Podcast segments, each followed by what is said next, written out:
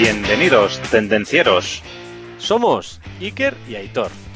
Y juntos trataremos temas de actualidad relacionados con la industria, tecnología y ventas. Arrancamos motores.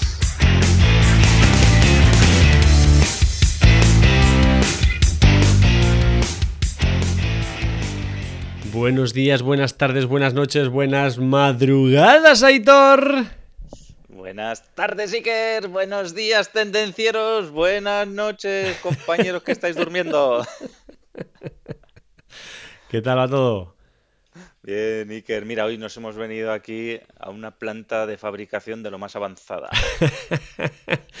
Yo me he puesto la brújula, Aitor, para ver si nos indica el rumbo por dónde ir. A ver si vamos en el rumbo adecuado. Exacto. Bueno, Iker, a ver, hoy tenemos un programa muy especial que lo vamos a dedicar a las tendencias en industria, pero ¿a quién quieres dedicar tú el programa de hoy, Iker? Pero puedo, Aitor, puedo dedicárselo. Puedes dedicárselo a quien quieras. Quiero momento, dedicárselo a todas esas personas que cumplen las normas hablando del tema del COVID. Porque la verdad es que gracias a ellos pues estamos no tan mal como podríamos estar. Porque luego hay otros muchos que me río yo de los que se creen que cumplen las normas, como por ejemplo cuando yo fui a correr, voy a correr, yo llevaba mi mascarilla en el hombro porque no tengo por qué llevar la mascarilla cuando voy corriendo, pero sí cuando llego a casa y cuando paro.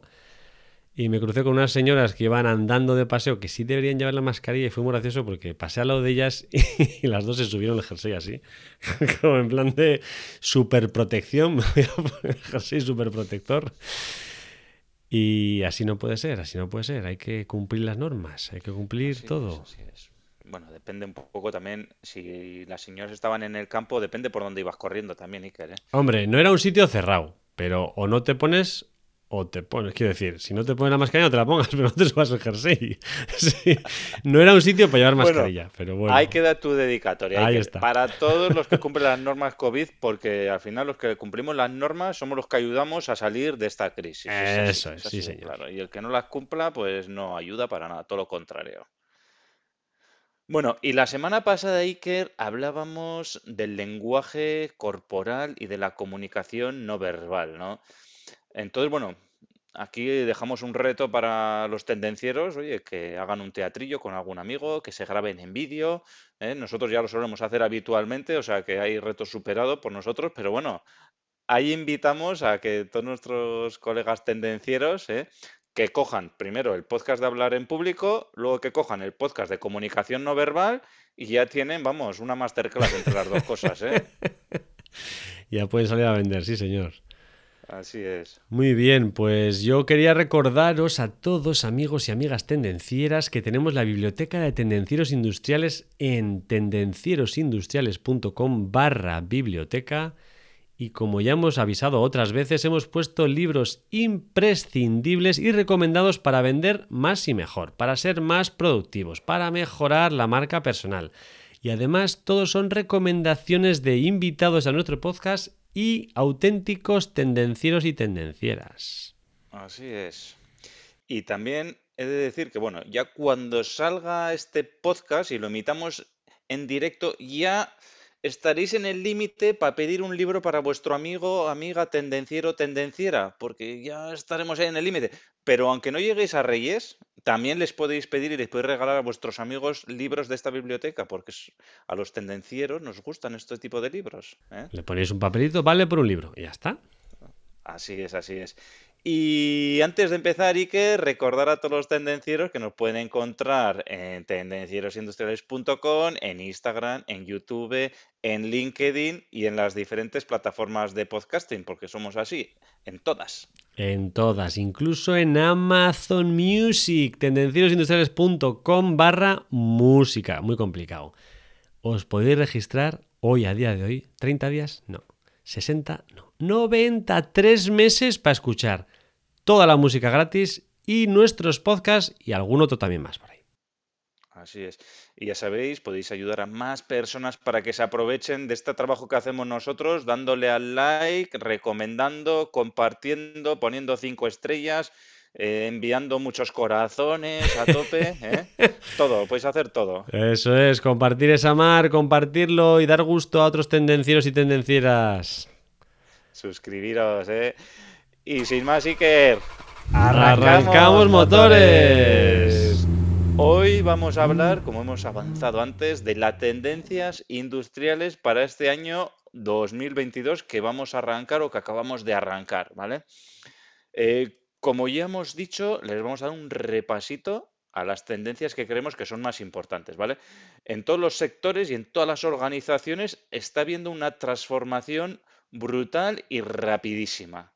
Y además de eso, bueno, a nivel global hay unos cambios y unos desafíos con los que tenemos que eh, lidiar día tras día. ¿eh? Entonces, hay que decir que el mundo está cambiando rápidamente y por eso nosotros como profesionales y nuestras organizaciones hay que adaptarse.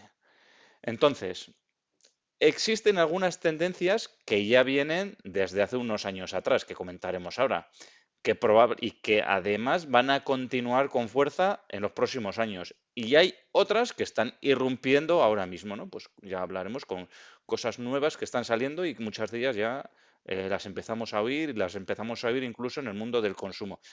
Eh, y sin más ni más, Iker, oye, vamos a echar un vistazo a las novedades y a las tendencias tecnológicas para este 2022. A ver, ¿por dónde arrancamos? Pues arrancamos, por ejemplo, por una tendencia que viene de atrás, pero que sigue manteniendo ahí la fuerza y que es la realidad virtual, realidad aumentada y los gemelos digitales, que no son lo mismo, pero los hemos agrupado en el mismo punto. Hablando de realidad virtual, esto no es nada nuevo. Al final, con la ayuda de esta tecnología, es posible crear un espacio virtual en el sentido estricto porque realmente eso no es la realidad. O sea, de realidad tiene poco. Al final se utiliza pues, en la creación de prototipos, en el trazado de nuevos entornos en las instalaciones de producción. Al final esto consiste en ponerte las gafas de realidad virtual y ver un espacio que no existe, moverse por él o incluso ser capaz de modificarlo o adaptarlo. Al final, eh, pues bueno, las situaciones habituales en las cuales los operarios de producción pues, se pueden encontrar están mapeadas y representadas en esta no realidad o realidad virtual. Al final, pues bueno, esta tecnología puede ser muy útil cuando hay modificaciones en los procesos internos o formaciones de nuevos empleados. Se podrá ver el puesto cómo será. Eh, pues bueno, antes de que haya una línea se puede formar a los empleados en las mm, prácticas de mantenimiento. Eh, así evitaremos errores futuros y aprenderemos a mantener la línea. Bueno, esto además con todo el tema del metaverso y con todo el tema de las reuniones de Zoom y compañía, cada vez está cogiendo más potencia, cada vez se ven más aplicaciones en las cuales te pones las gafas y ves a la otra persona enfrente como si realmente lo estuviera. Al final está creciendo mucho. Así es, Iker. Y como has dicho, el metaverso estaríamos hablando de realidad virtual. ¿eh?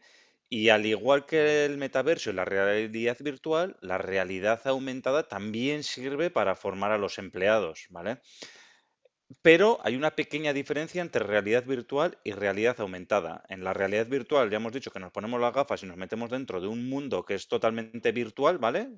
Que, bueno, que puede ser, puede representar la realidad, pero, o puede que no, ¿no? Pero es totalmente un mundo totalmente virtual en el que nos metemos. La realidad aumentada, por contra, lo que hacemos es interactuar con las cosas físicas que nos encontramos, ¿vale?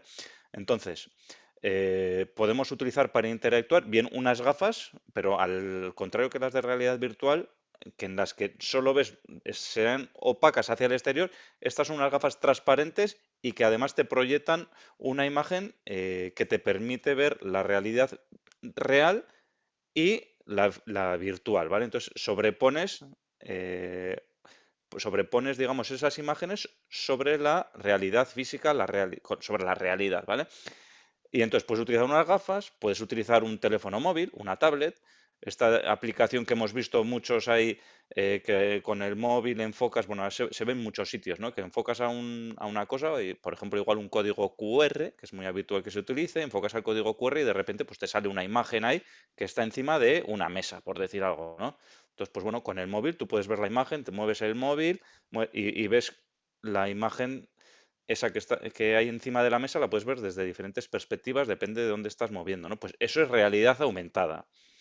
Y como hemos dicho antes, pues la realidad aumentada puede servir para formar a las personas, pero si lo aquí, eh, además de eso, si lo aplicamos a industria, ¿qué más aplicaciones le podemos dar? Por ejemplo, configuración de equipos. Imaginaos que vosotros tenéis vuestro equipo y le ponéis un código QR, acercas la tablet y en la tablet puedes ver cómo se configura. Puedes ver cómo se mantiene esa pieza o ese componente o esa parte de máquina a la que estás acercándote sin tener que acceder desde un ordenador, etcétera puedes tener ayuda para de reparaciones y además pues, puede servir para, como entrenamiento y para formación, como hemos dicho antes, para operarios, ¿no? Entonces, lo que hemos dicho antes, ¿no? Pues llevas a la máquina, el operario llega a la máquina y dice, ¿esta máquina cómo funciona? Le pones la, enchufas con el teléfono móvil, tiene un código y de repente, pues ahí igual te puede aparecer una persona haciendo eh, las operaciones que tienes que hacer. Y rápidamente, pues ya dices, ostras, pues vale, pues hay que que coger aquí, que coger allá. Pues bueno, ese tipo de cosas que, que podemos hacer con la realidad aumentada. Además de esto, para temas logísticos también se está utilizando. En el caso de los temas logísticos, pues la realidad aumentada te puede indicar cuál es la siguiente pieza que tienes que coger pues, para hacer eh, un picking o para hacer un montaje o para hacer lo que sea. ¿no? Y con la realidad aumentada, pues tú ves, imaginaos que ves una balda completa y la realidad aumentada te puede indicar, pues tengo que ir a coger esa pieza o la otra o cuáles son los pasos que tengo que seguir para hacer un montaje. ¿no? Pues primero cojo esta pieza, luego cojo esta, lo monto a tornillo y todo eso se puede hacer utilizando realidad aumentada. Muy bien, ya para, terminar este primer punto tenemos la tecnología de gemelos digitales, el gemelo digital. Al final, los gemelos digitales están modificando todas las industrias. Ya lo hemos explicado, pero la idea es crear un homólogo virtual de un objeto físico, de algo real. De ahí la expresión que se llame gemelo digital. Entonces es crear algo digitalmente que existe físicamente. Permiten representaciones virtuales en tiempo real de objetos físicos, de procesos, de incluso operaciones. Nos sirven para hacer un análisis de algún producto nuevo que queramos lanzar, de alguna modificación que queramos hacer en algún proceso productivo. Al final nos ayudan a adelantarnos a tomar ciertas decisiones antes de pues, hacer una inversión, antes de automatizar una tarea rutinaria, antes de un montón de operaciones que podemos hacer. Al final es un punto muy importante para ahorrar tiempos y ahorrar también productos y ahorrar también inversiones antes de realizarlas. Ya hablamos del tema en el capítulo 32. Eh, entrevistamos a Oscar el de Ingemad, Oscar Vázquez, que nos dio una clase magistral en el trabajo que ellos realizaban acerca de los gemelos virtuales. La verdad es que Oscar es un referente en el tema, diría que uno de los líderes a nivel nacional y recomiendo a todos y cada uno de los tendencieros y tendencieras que escuchen ese podcast porque les va a seguir abriendo los ojos a pesar de haberlo grabado hace seis meses.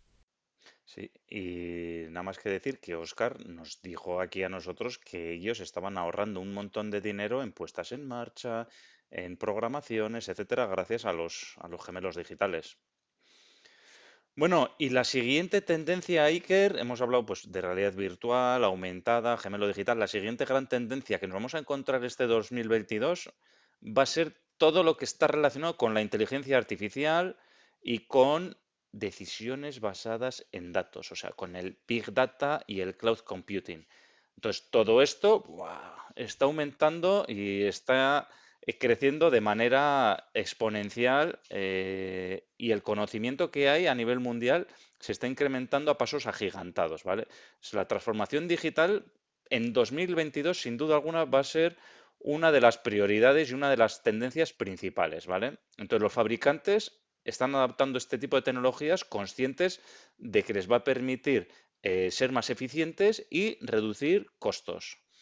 Entonces, para capturar datos en industria, una de las cosas que se utilizan son desarrollos de productos IIoT, Industrial Internet of Things, ¿vale? Entonces, eh, hay muchos componentes hoy en día que ya nos sirven para capturar datos y lanzarlos a, la nube, ¿no? para que luego ahí se haga el, el, cloud computing y tenemos el big data, etcétera, etcétera, ¿no? Y entonces, al igual que la inteligencia artificial, pues está el aprendizaje automático y todo esto pues nos permite darle un valor añadido a todos esos datos que generan estos sistemas basados en IoT. ¿Vale?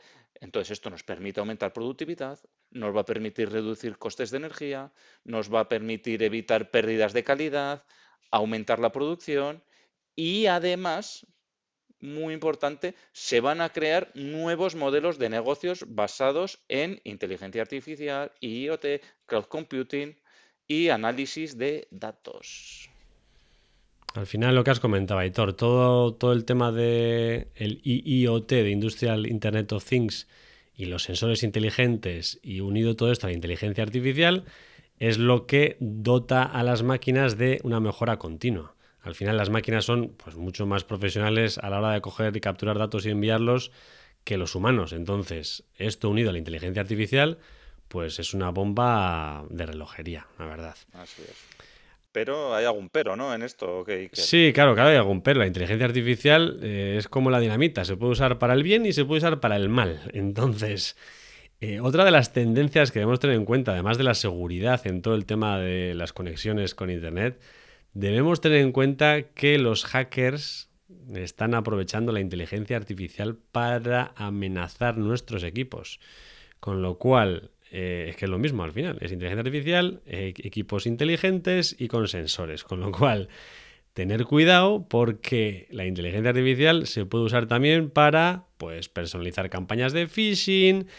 Eh, bueno, digamos, masivamente utilizar esa inteligencia para atacar nuestros equipos. Con lo cual, Así es. Y que yo, me río porque cuando hablamos de estas cosas todos pensamos, bueno, todos los que hacemos el bien pensamos en el bien. Pero la gente que hace el mal dice, esto me viene de perlas para hacer el mal también.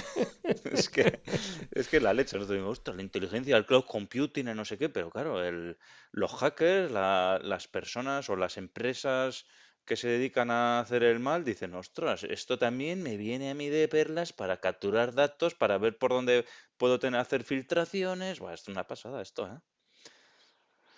Bueno, la siguiente gran tendencia que nos perdemos aquí hablando es el mantenimiento predictivo, que de esto también hablamos con Anchón Herrera, es que hemos hablado de un montón de cosas también aquí en este podcast, llevamos un montón de programas. Con Anchón Herrera de Gurpea ¿eh? nos habló del mantenimiento predictivo y además el mantenimiento predictivo va a ser uno de los principales avances en industria también en los próximos años, eh, bueno, eh, que va a ser tendencia, ¿vale? Entonces, los equipos de fabricación, por lo general, son susceptibles al desgaste, se van desgastando, ¿vale? Eh, igual que ciertas, ciertos apartados de dentro de las fábricas, etcétera. Entonces, las máquinas hoy en día, como hemos dicho antes, pues van incorporando cada vez más sensores como pueden ser, por ejemplo, sensores de vibraciones, sensores de temperatura y otro tipo de sensores que se pueden monitorizar, ¿vale? Que lo que nos van a llevar, eh, nos van a llegar a monitorizar condiciones de operación que no son óptimas, ¿vale? Entonces, ese sensor de vibración, de temperatura, me puede dar un aviso de que eh, un motor, por ejemplo, pues está llegando al final de su vida útil, ¿vale? Y entonces podemos hacer un mantenimiento predictivo y adelantarnos al cambio de ese motor en una parada programada antes de que se rompa. ¿vale? Entonces, esto, como hemos dicho antes, apoyado en la tecnología IIoT, en Industrial Internet of Things, apoyado en inteligencia artificial, pues nos va a permitir dar un salto cualitativo muy importante dentro de lo que es el mantenimiento, pasando del correctivo al, al preventivo y del preventivo al predictivo. ¿Vale? El resultado, pues como hemos dicho y como en su día dijimos, pues una reducción de los tiempos de inactividad de máquina, mayores eficiencias en costo, porque ya las paradas van a ser programadas, y el mantenimiento predictivo será fundamental para ayudar a las industrias a satisfacer las crecientes demandas de los clientes y, lógicamente, esto ayuda completamente a la transformación digital. Y como hemos dicho antes, pues enlaza igualmente con el IoT y con la inteligencia artificial. Sí, señor. Como cuarto punto de tendencia, eh, hablamos de la logística en este caso. Dentro de la logística, el apartado que queremos destacar es el rastreo de los productos. Al final, el seguimiento de los activos es una de las ventajas del IIoT. Los proveedores y fabricantes y clientes pueden usar sistemas de administración para rastrear dónde está nuestro equipo, en qué condiciones está, en qué estado, al final, a lo largo de toda la cadena de suministro. El sistema es capaz de enviar alertas de estoy donde estoy, estoy como estoy, estoy dañado, no estoy dañado y enviar alertas o avisos a quien corresponda. Un ejemplo que escuché ayer, por ejemplo, es el tema de las vacunas. en el tema de las vacunas del COVID, se aplica ya directamente esta tecnología. ¿Cómo se aplica? Los distribuidores de esta tecnología, de estos productos, de estas vacunas, tienen monitorizado en todo momento las cajas cuando son enviadas. Tienen monitorizado dónde se encuentran. Tienen monitorizada la temperatura en todo momento. Tienen monitorizada si se golpea o no se golpea el equipo. E incluso, e incluso tienen monitorizada si se consumen las vacunas dentro del tiempo correspondido. Si no se abre la caja y no se han consumido, pega un aviso, oye, te quedan 24 horas para acabar esta caja porque si no, caducarán. Con lo cual es un ejemplo de ahora mismo de rastreo de productos en logística. Así es, una tendencia cada vez más en boga y que nos afecta de lleno, ¿eh? Y que además va a traer, bueno, unos, por lo que dices, unos beneficios espectaculares también.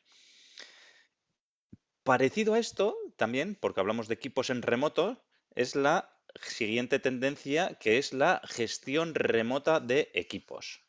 Al igual que hemos comentado antes, el IIoT también permite una mayor satisfacción cuando los productos están conectados al Internet de las Cosas y el fabricante, por ejemplo, un fabricante de una máquina, puede capturar y analizar datos sobre cómo los clientes están utilizando esa máquina.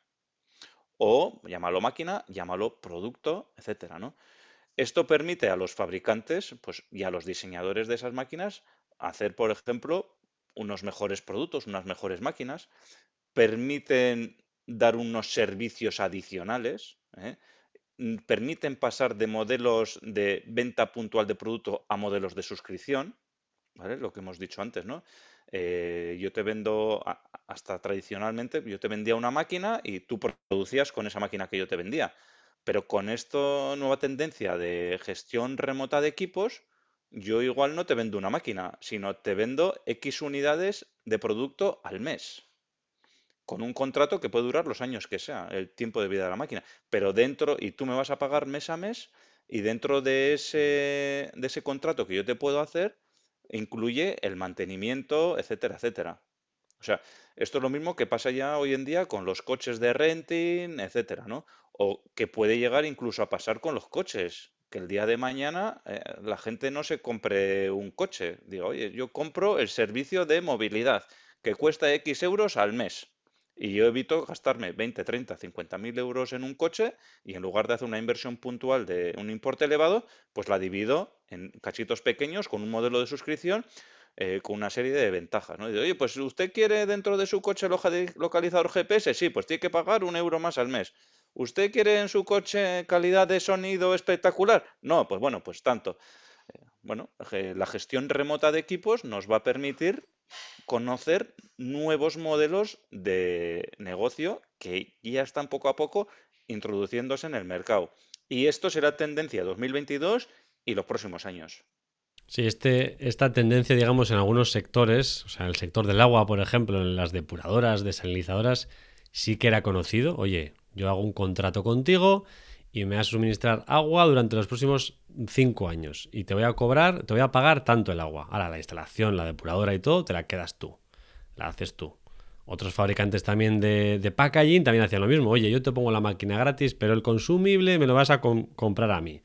Son diferentes modelos de negocio que están llegando a todas las industrias, o sea que y ahora está fácil. Bueno, ahora que lo dices eso, Iker, mismamente las cafeteras que todos conocemos de la marca que empieza por NES y acaba por peso, Preso. Eh, pues, preso, preso.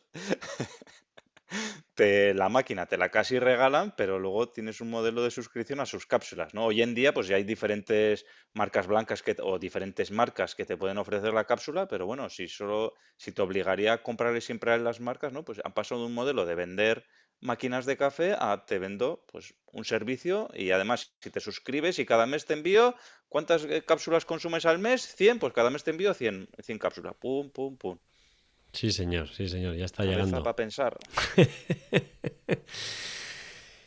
Punto 6, tendencia número 6, que tampoco es nueva, que también viene empujando desde lejos, fabricación aditiva o impresión 3D. Al final, pues bueno, se van generando materiales, se van generando productos a base de aplicar materiales. Eh, ¿Qué beneficios supone? Pues bueno, mayor libertad de diseño, productos con diferentes rendimientos, mayores, eh, mayor productividad de la planta, procesos sostenibles, un tiempo de comercialización rápido, con un coste muy bajo y no adicional. Bueno, hay una serie de ventajas a la hora de producir lotes más pequeños, digamos. ¿Qué ha evolucionado y qué va a evolucionar? Pues va a evolucionar todo el tema de los nuevos materiales que somos capaces de imprimir en 3D. Ya hacíamos algunos polímeros, ahora tenemos una vamos, gama amplísima de polímeros. Tenemos metales, tenemos varios tipos de metales ya que se pueden hacer. Tenemos cerámicas, tenemos compuestos, tenemos imitaciones de madera incluso. O sea, ha evolucionado la cantidad de materiales. Sí, ¿te acuerdas? Sí, que hasta de chuletones hablaban que imprimían. Satanás, no saques eso, por favor. Joder, impresión de chuletón, por Dios, qué barbaridad. Impresión de comida. Qué barbaridad. Bueno, sigamos al tema. También han evolucionado mucho los softwares 3D de captación de datos y de diseño de datos. Al final eh, es, muy sencillo imprimir prácticamente o copiar prácticamente cualquier cosa en 3D. Entonces, se está utilizando lo que hemos dicho, para series cortas o personalización de productos o reparación de ciertos productos pues, que tienen un costo elevado. Así es. Mira, Iker, yo también ahora que lo dices, me estoy acordando de un caso en el que, bueno, el cliente tenía que tenía que reparar una pieza que era ya de una serie ya que no se fabricaba, que era muy antigua y recurrió a la impresión 3D para hacerse esa pieza, se la puso y a funcionar, porque de otra manera era imposible o sea, en el proveedor de componentes era imposible y luego ya si, bueno, pues pasa a otra tecnología, pues como es mecanizado, etcétera, pues el costo era mucho más elevado y la tecnología de impresión 3D pues permitió dar con el producto adecuado, con el coste adecuado y en el tiempo adecuado. Bueno, siguiente tecnología que va a pegar eh, fuerte en el 2022, la visión artificial y los la visión artificial, ¿vale? Entonces, eh, dentro de los mercados de la tecnología artificial, lo que va a estar pegando los próximos años es la visión embebida, el deep learning, la visión 3D y la visión multi y hiperespectral, ¿vale? Entonces, si todos estos campos ahora los pasamos a industria, ¿vale? Dentro de industria, lo que las tres o cuatro tendencias que más van a ir pegando fuerte son las siguientes, ¿vale? Dentro de la visión estaría, por un lado, la seguridad industrial, ¿vale? Entonces aquí lo que hacemos es, gracias a, los sistemas de detección, a las cámaras de visión artificial, pues bueno, se puede ver dentro de un entorno de fabricación pues si entra una persona y entonces pues igual hay un área en la que hay un robot, pues igual el robot hay que pararlo, eh, entonces hay que, bueno, pues dentro de lo que es la industria, pues bueno, podemos utilizar la visión artificial para temas de seguridad. Igualmente, la visión se puede utilizar para temas de control de calidad, que ya se está utilizando actualmente, ¿no? Entonces, Dentro del proceso de control de calidad, pues bueno, eh, podemos ver si es una pieza buena, si la fruta es correcta, está madura, si el alimento es defectuoso. entonces podemos hacer uso de estos sistemas de visión artificial incluso eh, para que luego a posteriori la máquina pues haga una clasificación de productos buenos, malos, eh, que le indique a un robot que tiene que ir a cogerlo a un determinado sitio, etcétera.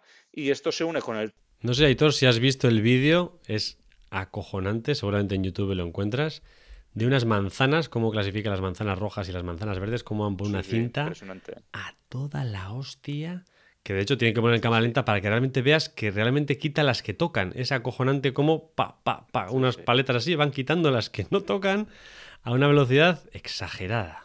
Sí, sí. Y ese vídeo, e incluso he visto otros vídeos en el que, por ejemplo, venían manzanas, entonces llegaban a un punto en el que con la visión artificial las manzanas empezaban a girar para ver cuál era el, mejor aspecto que tenía para cogerlo y ponerlo en la caja de la parte que está rojita, no de la parte que está más amarillenta, etcétera, etcétera. el perfil bueno, ¿no? Eso es, le cogían, le cogían la manzana, la posicionaban, la cogían del perfil bueno y en la caja, para que se vean todas las manzanas ahí guays, te la ponían del perfil bueno.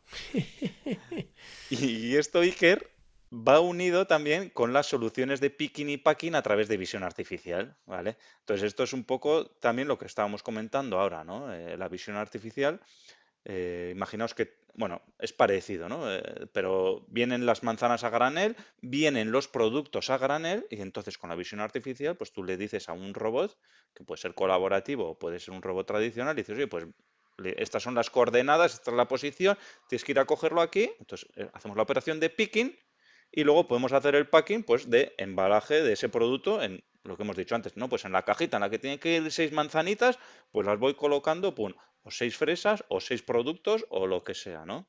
Entonces, puedes hacer tanto la operación de picking como la de packing de empaquetado de ese producto de forma automática e incluso tanto para recoger las, los productos que te vienen en un embalaje granel como para dejarlos en diferentes cajas que pueden venir perfectamente alineadas o incluso las cajas pueden venir de cualquier manera y bueno, pues buscas el sitio donde tienes que ir a dejarlo. Y lo último en cuanto a visión artificial, pues está en el tema de la lectura y el procesamiento de los datos. Aquí, Iker, ya sabemos todos, eh, claro, eh, la tecnología de visión artificial hoy en día se ha democratizado, ¿vale? ¿Qué quiere decir esto? Al final que todos tenemos el teléfono móvil, no le tienes que decir ni que lea un código QR ni un código matriz, simplemente pones la cámara, enchufas a un código QR y automáticamente la cámara te reconoce que es un código QR, te manda el link, te dice te va a la página web, te lleva a no sé qué, o te lleva a la realidad aumentada, etcétera, ¿no? Entonces, esto se traslada también a la industria.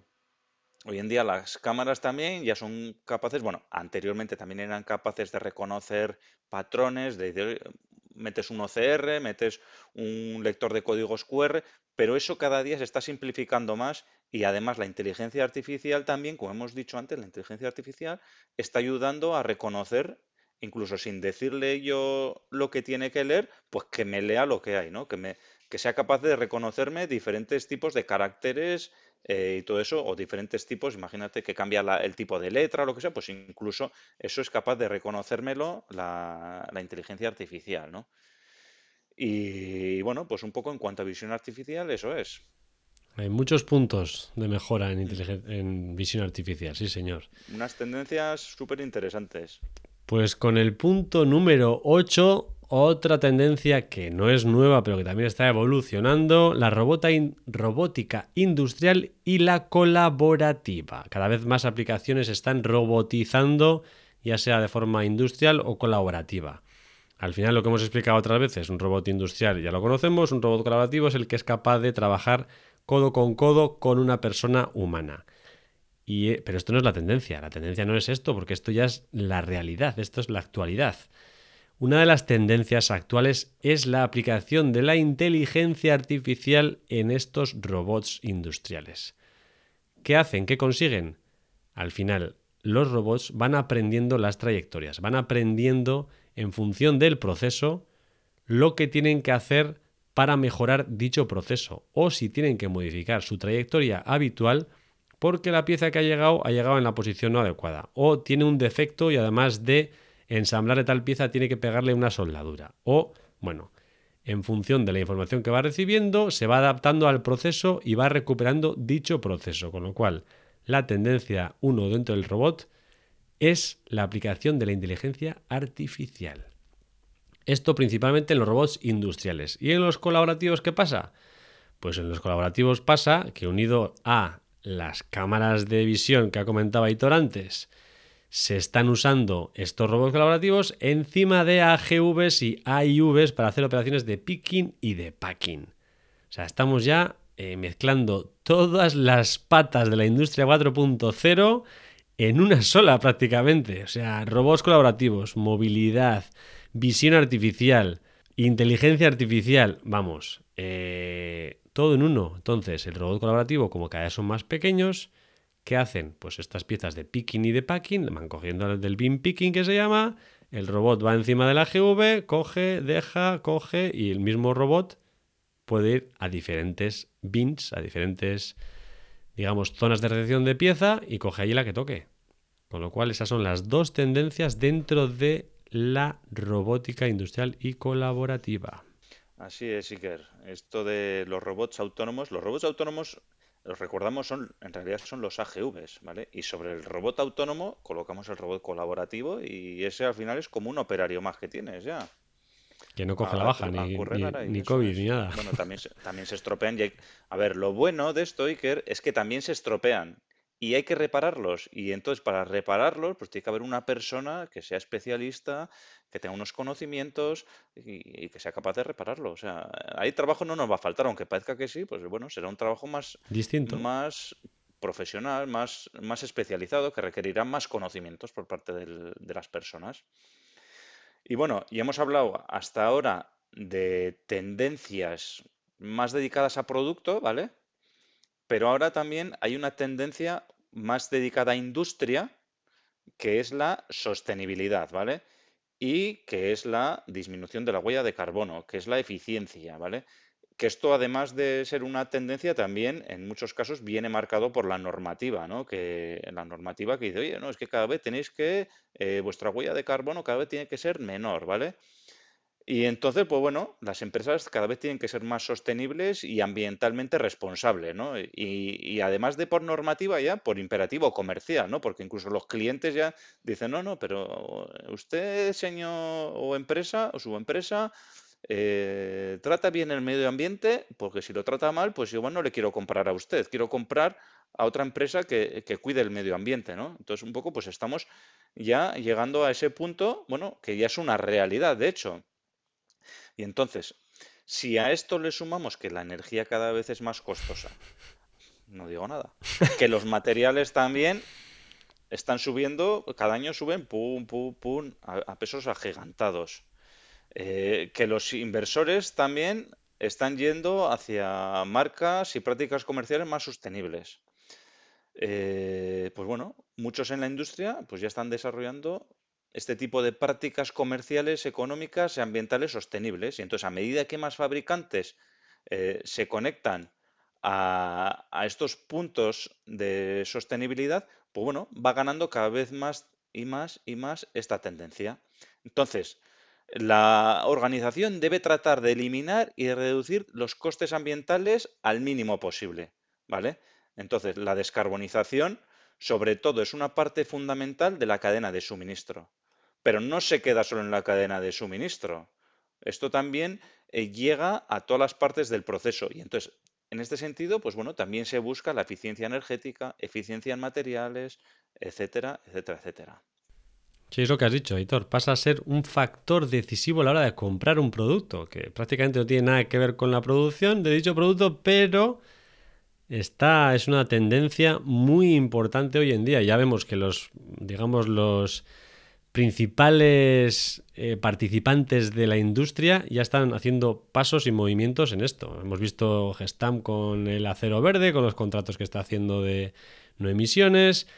Todo va por ahí, con lo cual ya puedes empezar a moverte. Esto es, es un, ahora mismo es una tendencia y en pocos años va a ser un must. Hmm. Si no estás ahí, estás caput. Sí, señor, sí, señor. Muy importante esta tendencia. Bueno, otra con la número 10, tendencia número 10 que hemos querido recalcar, el blockchain en la industria. Esta es nueva, esta no viene del año pasado, esta es nueva, nuevita. Y solo escuchamos blockchain, las criptomonedas, eso son estafa, eso bla, bla, bla, bla, bla. La tecnología blockchain no tiene, bueno, sí tiene que ver con las criptomonedas, pero se puede aplicar también en otros campos el blockchain usado en empresas y en aplicaciones de consumo afectará positivamente al mundo. Al final esto va a incluir nuevas utilidades que van desde contratos inteligentes que permiten optimizar las cadenas de suministro hasta poder eliminar el fraude publicitario. Blockchain marcará el comienzo de una era de verdadera transparencia en las transacciones comerciales. Al final dejarán de haber los famosos pufos. Los fabricantes están desarrollando implementaciones de blockchain que tienen el potencial de ayudarles a, optimizar las operaciones, obtener una mayor visibilidad en la cadena de suministro, rastrear activos y todo esto con una precisión sin precedentes. El blockchain tiene potencial. Sí. No, no, Iker, tengo que pedir perdón porque me tengo que asentar un momentito. ¿eh? ¿Has hablado de las criptomonedas de tendencieros industriales? no, te lo dejo para ti. Te lo dejo para ti. No, hoy no es 28 de diciembre, pero bueno, era una bromita también, ¿eh? Casi. Lo que hemos dicho, al final, más allá de las criptos, está todo el tema del blockchain. O sea, el blockchain tiene potencial de revolucionar la forma en que los fabricantes diseñan, fabrican y escalan sus productos. Además, esto va a fomentar la confianza entre los competidores, que sin embargo deben cooperar dentro de los ecosistemas comunes. Al final se está reescribiendo el futuro en el cual las empresas interactúan entre ellas. Los contratos dejarán de ser papeles firmados, serán cadenas de blockchain. Al oro, si no sabes, datos. sí señor, si no sabes qué estudiar, este puede ser un buen campo. Así es, Iker. Y el último punto, Iker, que va a ser tendencia en 2022, que bueno, que ya viene siendo tendencia desde hace unos poquitos años, sobre todo desde que empezó el tema del coronavirus, ¿vale? Yo creo que ahí, eh, con el COVID, yo creo que dio un salto importante esto, ¿no? ¿Qué opinas tú, Iker? Sí, esto ha crecido y cada vez tiene más importancia. Al final, no lo has mencionado, pero el punto que vas a decir cobra mucha importancia desde que digitalmente somos más activos. Así es. Pues ahí va el último punto que nos hemos guardado para el final, la última tendencia en industria es la de los profesionales con marca personal, ¿vale? Eh, cada vez estamos más digitalizados, cada vez estamos más en las redes sociales. Anteriormente las redes sociales pues eran para jiji jaja, mis amigos, las fotos, no sé qué. Luego de repente apareció, bueno, ya lleva unos cuantos años una red social que era LinkedIn y bueno, a raíz del COVID, la gente pues se ha metido más de lleno en todo este tema de las redes sociales, sobre todo LinkedIn, en tener su perfil, etcétera, ¿vale? Y, entonces el tema del, de la marca profesional, del profesional, cobra más importancia que nunca. Entonces, esto va a tener un gran impacto sobre los trabajadores. Eh, ya hemos visto que la inteligencia artificial es una de las claves del futuro para la industria. Pero por ello los trabajadores nos tenemos que adaptar. Tenemos que encontrar la forma de dar un mayor valor añadido a nuestro trabajo, ¿vale? Tenemos que dejar de lado las tareas que son fácilmente automatizables, ¿vale? Pero además, volviendo al tema de la marca personal, ¿eh? tenemos que seguir aprendiendo, tenemos que seguir trabajando nuestra marca personal, ¿vale? Porque esta marca personal y profesional es la que nos va a diferenciar de otros profesionales del sector que se mueven por Internet. Y entonces, las últimas palabras que tengo que decir de esto es que hoy en día no vale con ser bueno o ni incluso ser muy bueno con lo que haces. También hay que tener cierto reconocimiento sobre ello. Hay que tener propuestas sólidas y aportar ideas al nuevo entorno. Y para ello es imprescindible que trabajemos nuestra marca personal. Sí, señor. Además de serlo, hay que parecerlo. Así es. Y ahí lo dejo. Bueno, ¿y habrá que terminar con algún reto? ¿O qué, cómo lo hacemos hoy, Aitor? Bueno, pues no sé, ¿a ti qué te parece, Iker, estas tendencias que hemos recogido? A ver. Yo creo que son muy buenas. Son unas tendencias nuevas, algunas de ellas que vienen de antes, pero siempre con matices novedosos y yo creo que hemos cogido todas. No sé si hay alguien que se atreverá a decirnos alguna que no hayamos mencionado. Seguramente sí. Pues que lo haga, ¿no? Así es, sí, que entonces... hay alguien que cree que nos hemos dejado olvidado algo, que lo ponga en Tendencieros Industriales para que todos los demás puedan leerlo. Comentarios, entrar allí, en cualquier red social, LinkedIn, tenemos multitud de sitios donde podéis poner vuestro comentario y si es así, nos retractaremos y la incluiremos. Sí, así es. Aquí, desde aquí, invitaros a todos los tendencieros que nos estéis escuchando que nos dejéis vuestro comentario, ya sea en cualquier plataforma de podcasting que nos estéis escuchando actualmente, en iVoox, en LinkedIn, en Instagram, en la página web. Dejadnos vuestro comentario, hacérnoslo saber si no estáis de acuerdo con algo. Si queréis matizar algo, decírnoslo. ¿eh? Y nada más, Seeker. Y sin más. Tendenciero, tendenciera. La semana te espera. Chao. Chao. Hasta aquí el tema de hoy. Esperamos que te haya gustado. Si es así, suscríbete, comparte y dale al me gusta. Puedes proponernos temas, dudas y demás consultas en comentarios y en LinkedIn. No lo dudes, te ayudaremos.